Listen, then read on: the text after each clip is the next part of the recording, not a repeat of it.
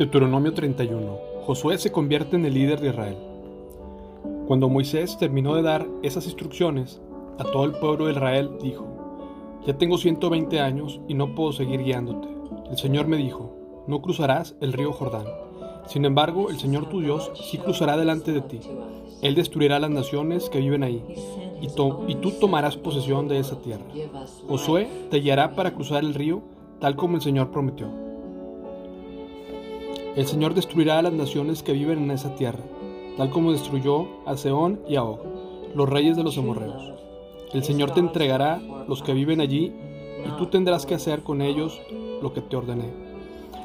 Así que sé fuerte y valiente, no tengas miedo ni sientas pánico frente a ellos, porque el Señor tu Dios, Él mismo, irá delante de ti. No te fallará ni te abandonará. Luego Moisés mandó llamar a Josué, y en presencia de todo Israel le dijo, Sé fuerte y valiente, pues tú guiarás a este pueblo a la tierra que el Señor juró a tus antepasados que les daría. Tú serás quien repartirá entre ellos, y se la darás como sus porciones de tierra. No temas ni te desalientes, porque el propio Señor irá delante de ti. Él estará contigo, no te fallará ni te abandonará. Lectura pública del libro de instrucción. Entonces Moisés escribió un libro todo el conjunto de instrucciones y se lo dio a los sacerdotes que llevaban el arca del pacto del Señor y a los ancianos de Israel. Luego Moisés les dio la siguiente orden. Al final de cada séptimo año y el año de liberación y durante el festival de las enramadas, leerán este libro de instrucción a todo el pueblo de Israel cuando se reúnan ante el Señor su Dios en el lugar que Él elija. Convoquen a todos, hombres, mujeres, niños, extranjeros que vivan en sus ciudades para que oigan lo que dice el libro de instrucción y aprendan a temer al Señor su Dios y a obedecer cuidadosamente todas las condiciones de estas instrucciones. Háganlo para que sus hijos, que no saben nada de estas instrucciones, las oigan y aprendan a temer al Señor su Dios. Háganlo mientras vivan en la tierra que van a poseer al cruzar el Jordán. Predicción de la desobediencia de Israel.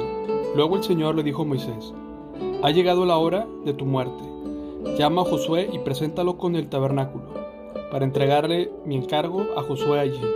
Entonces Moisés y Josué fueron y se presentaron en el tabernáculo. Así que el Señor se les apareció en una columna de nube que se detuvo en la entrada de la carpa sagrada. El Señor le dijo a Moisés, Estás por morir y vas a reunirte con tus antepasados. Cuando ya no estés aquí, los israelitas comenzarán a rendir culto a dioses ajenos los dioses de la tierra a la cual se dirigen. Me abandonarán y romperán el pacto que hice con ellos. Entonces mi enojo arderá contra ellos. Los abandonaré, esconderé mi rostro de ellos y serán devorados. Pasarán terribles dificultades y en aquel día dirán, estas, calamidades nos han ocurrido porque Dios ya no está entre nosotros. En esos días esconderé mi rostro de ellos debido a toda la maldad que cometen al rendir culto a otros dioses. Por lo tanto, escribe este canto y enséñalo a los israelitas, ayúdalos a que lo aprendan, para que me sirvan de testigo contra ellos, pues los haré entrar en la tierra que juré dar a sus antepasados, una tierra donde fluyen la leche y la miel. Allí llegarán a ser prósperos, comerán todo lo que quieran y engordarán, pero comenzarán a rendir culto a otros dioses, me despreciarán y romperán mi pacto. Entonces, cuando les ocurran grandes calamidades, este canto servirá de prueba en su contra, porque sus descendientes jamás lo olvidarán. Yo conozco las intenciones de este pueblo, incluso ahora que todavía no han entrado a la tierra que prometí darles. Así que ese mismo día Moisés escribió el canto y lo enseñó a los israelitas. Luego el Señor encargó a Josué, hijo de Nun, con las siguientes palabras. Sé fuerte y valiente, porque tendrás que llevar al pueblo de Israel a la tierra que juré darles. Yo estaré contigo. Cuando Moisés terminó de escribir todo el conjunto de instrucciones en un libro, les dio la siguiente orden a los levitas que llevaban el arca del pacto del Señor. Tomen este libro de instrucción y pónganlo al lado del arca del pacto del Señor su Dios, para que quede allí como testigo contra ustedes los israelitas. Pues yo sé los rebeldes y tercos que son. Incluso ahora que todavía sigo vivo, estoy con ustedes, se han rebelado contra el Señor. Cuanto más rebeldes se pondrán después de mi muerte. Llamen ahora a todos los ancianos y los funcionarios de las tribus. para que les hable directamente y ponga al cielo y la tierra como testigos en su contra. Yo sé que después de mi muerte ustedes se corromperán por completo y se apartarán del camino que les ordené seguir. En los días futuros les vendrán calamidades, porque harán lo malo a los ojos del Señor y lo enojarán mucho con sus acciones.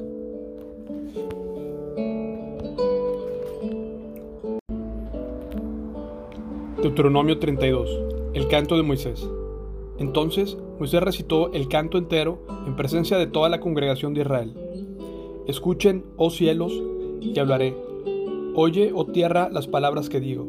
Que mi enseñanza caiga sobre ustedes como lluvia, que mi discurso se asiente como el rocío, que mis palabras caigan como lluvia sobre los pastos suaves, como llovizna delicada, sobre plantas tiernas. Proclamaré el nombre del Señor. Qué glorioso es nuestro Dios. Él es la roca, sus obras son perfectas, todo lo que Él hace es justo e imparcial. Él es Dios fiel, nunca actúa mal, que justo y recto es Él. Pero ellos se comportaron de manera corrupta con Él cuando actúan con tanta perversión. ¿Son realmente sus hijos? Son una generación engañosa y torcida. Es así como le pasó al Señor, pueblo necio y sin entendimiento. ¿Es así como le pagas al Señor? ¿No es Él tu Padre quien te creó? ¿Acaso no te formó y te estableció? Recuerda los días pasados, piensa en las generaciones anteriores. Pregúntale a tu Padre y Él te informará. Averigua con los ancianos y ellos te contarán. Cuando el Altísimo asignó territorios a las naciones, cuando dividió a la raza humana, fijó los límites de los pueblos según el número de su corte celestial. Pues el pueblo de Israel pertenece al Señor. Jacob es su posesión más preciada. Él lo encontró en un desierto, en un páramo vacío y ventoso. Lo rodeó y lo cuidó, lo protegió como a sus propios ojos, como un águila que aviva sus polluelos y revolotea sobre sus crías. Así desplegó sus alas para tomarlo y alzarlo y llevarlo a salvo sobre sus plumas. El Señor, Él solo, lo guió al pueblo, no siguió a dioses ajenos. Él lo dejó cabalgar sobre tierras altas y saciarse con las cosechas de los campos. Lo nutrió con miel de la roca y con aceite de oliva de los pedregales. Lo alimentó con yogur de la manada y leche del rebaño, y también con grasa de los corderos. Le dio de los mejores carneros de Bazán y cabras, junto con el trigo más selecto. Bebiste el vino más fino, elaborado con el jugo de las uvas.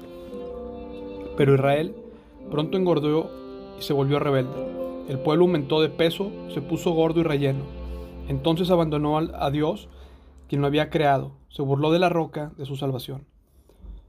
Lo provocó a celos al rendir culto a dioses ajenos, lo enfureció con sus actos detestables, ofreció sacrificios a demonios, los cuales no son Dios, a dioses que no conocían, a dioses nuevos y recientes, a dioses de sus antepasados, jamás temieron. Descuidaste la roca que te engendró, te olvidaste de Dios, que te dio la vida. El Señor vio todo eso y se alejó de ti, provocando al enojo a sus propios hijos e hijas. Dijo, los abandonaré y ya veremos cómo terminan, pues son una generación torcida, hijos sin integridad. Ellos despertaron mis celos al rendir culto a cosas que no son Dios, provocaron mi enojo con sus ídolos inútiles. Ahora yo despertaré sus celos con gente que ni siquiera es pueblo, provocaré su enojo por medio de gentiles insensatos. Pues mi enojo arde como el fuego quema hasta las profundidades de la tumba. Devora la tierra y todos sus cultivos, y enciende hasta los cimientos de las montañas. Amontonaré calamidades sobre ellos, y los derribaré con mis flechas. Los debilitaré con hambre, alta fiebre y enfermedades mortales. Los enviaré los colmillos de las bestias salvajes y serpientes venenosas que se arrastran en el polvo. Por fuera, la espada los matará, y por dentro, el terror los carcomerá tanto a los muchachos como a las jovencitas, tanto a los niños como a los ancianos. Los habría aniquilado por completo, habría borrado hasta el recuerdo de ellos, pero temí la burla de los enemigos de Israel, quienes podrían entender y maldecir. Nuestro poder ha triunfado, el Señor no tuvo nada que ver en eso. Pero Israel es una nación insensata, su gente es necia, sin entendimiento. Ay, si fueran sabios y entendieran estas cosas. Ay, si supieran lo que les espera. ¿Cómo podría una persona perseguir a mil de ellos y dos personas hacer huir a diez mil? a menos que la roca de ellos los hubiera venido, a menos que el Señor los hubiera entregado. Pero la roca de nuestros enemigos no es como nuestra roca. Hasta ellos mismos se dan cuenta de eso. Su vid crece de la vid de Sodoma de los viñedos de Gomorra. Sus uvas son veneno y sus racimos son amargos. Su vino es veneno de serpientes, veneno mortal de cobras. El Señor dice, ¿acaso no estoy sellando todas esas cosas y almacenándolas en mi corte, en mi cofre? Yo tomaré venganza, yo les pagaré lo que se merecen. A su debido tiempo sus pies resbalarán, les llegará el día de la calamidad y su destino los alcanzará. Sin duda, el Señor hará justicia a su pueblo y cambiará de parecer acerca de sus siervos cuando vea que no tienen fuerzas y no queda nadie allí, ni siervo ni libre.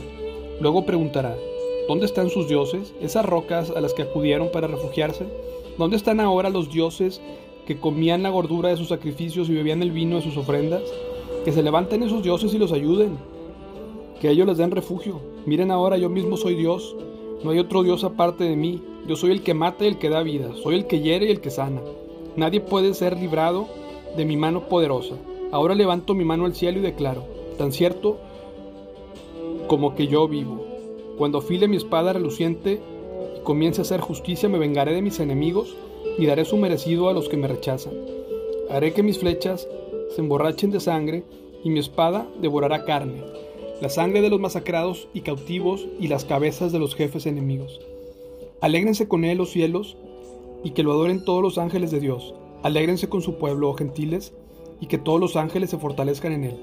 Pues él vengará la sangre de sus hijos, cobrará venganza de sus enemigos, dará su merecido a los que lo odian, y limpiará la tierra de su pueblo.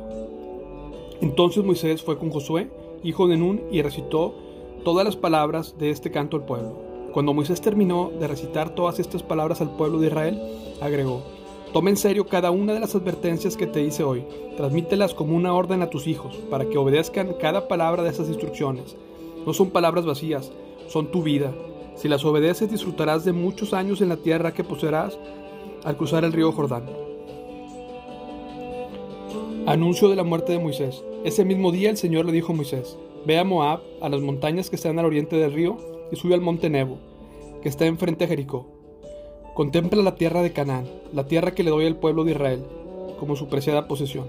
Entonces morirás allí, en la montaña, te reunirás con tus antepasados, tal como tu hermano Marón, quien murió en el monte Or, y se reunió con sus antepasados. Pues los dos me traicionaron ante los israelitas en las aguas del Meribá en Cádiz, en el desierto de Sil. Allí ustedes no le demostraron mi santidad al pueblo de Israel. Así que verás las tierras desde lejos, pero no podrás entrar en la tierra que le doy al pueblo de Israel.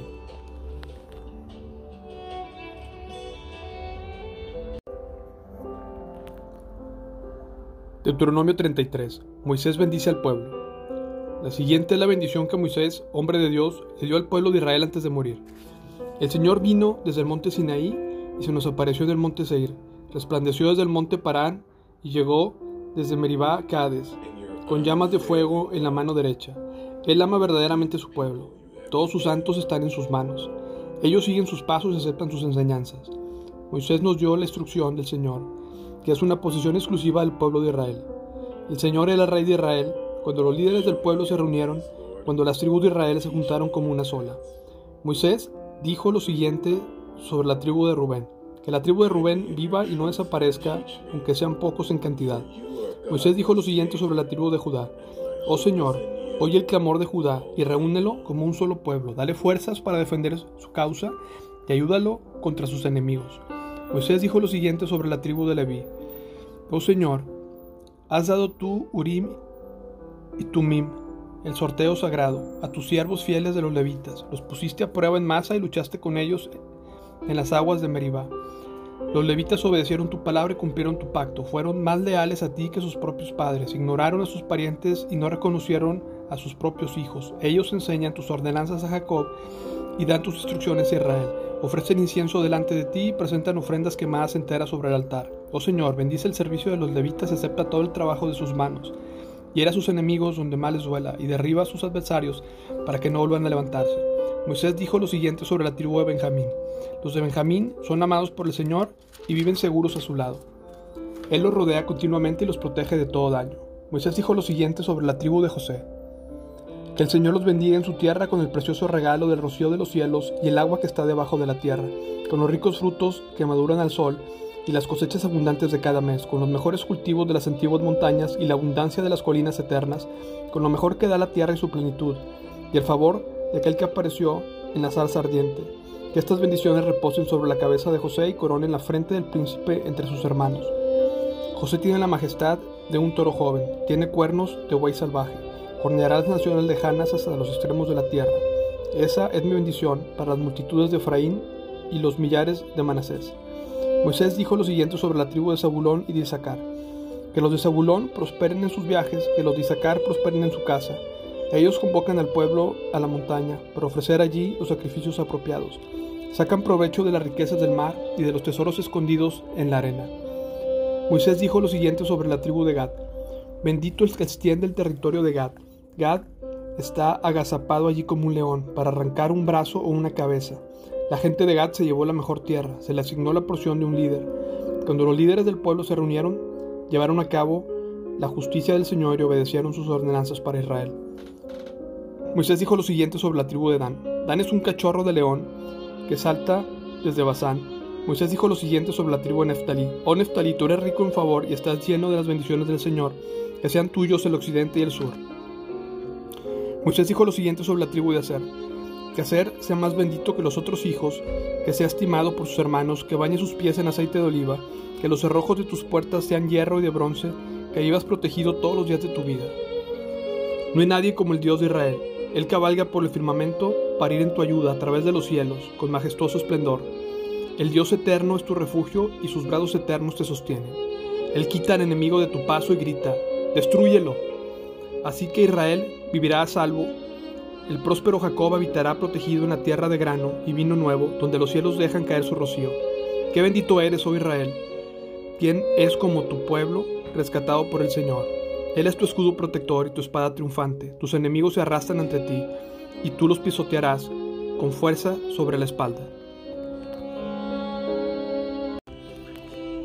Deuteronomio 34. Muerte de Moisés. Entonces Moisés se dirigió al monte Nebo, de las llanuras de Moab, y subió a la cumbre del monte Siga, que está al frente de Jericó. El Señor le mostró todo el territorio, desde Galaad hasta tan lejos como Dan, toda la tierra de Neftalí, la tierra de Efraín y de Manasés, toda la tierra de Judá, que se extiende hasta el mar Mediterráneo, el Negev y el valle del Jordán junto con Jericó, la ciudad de las palmeras hasta Zoar. Entonces el Señor le dijo a Moisés, Esta es la tierra que le prometí bajo juramento a Abraham, a Isaac y a Jacob, cuando les dije, La daré a tus descendientes, Ahora te, he permitido verla con tus propios ojos, pero no entrarás en ella. Así que Moisés, siervo del Señor, murió allí, en la tierra de Moab, tal como el Señor había dicho. El Señor lo enterró en un valle cercano a Bet Peor, en Moab, pero nadie conoce el lugar exacto hasta el día de hoy. Moisés tenía 120 años cuando murió, pero hasta entonces conservó una buena vista y mantuvo todo su vigor. El pueblo de Israel hizo duelo por Moisés en las llanuras de Moab durante 30 días hasta que se cumplió el tiempo acostumbrado para el duelo. Ahora Josué, hijo de Num, estaba lleno del espíritu de sabiduría, porque Moisés había puesto sus manos sobre él. Así que el pueblo de Israel lo obedeció haciendo todo lo que el Señor le había ordenado a Moisés. Nunca más hubo en Israel otro profeta como Moisés, a quien el Señor conocía cara a cara. El Señor lo envió a la tierra de Egipto para realizar todas las señales milagrosas y las maravillas contra el faraón, contra toda su tierra contra todos sus sirvientes. Moisés realizó con gran poder hechos aterradores a la vista de todo Israel.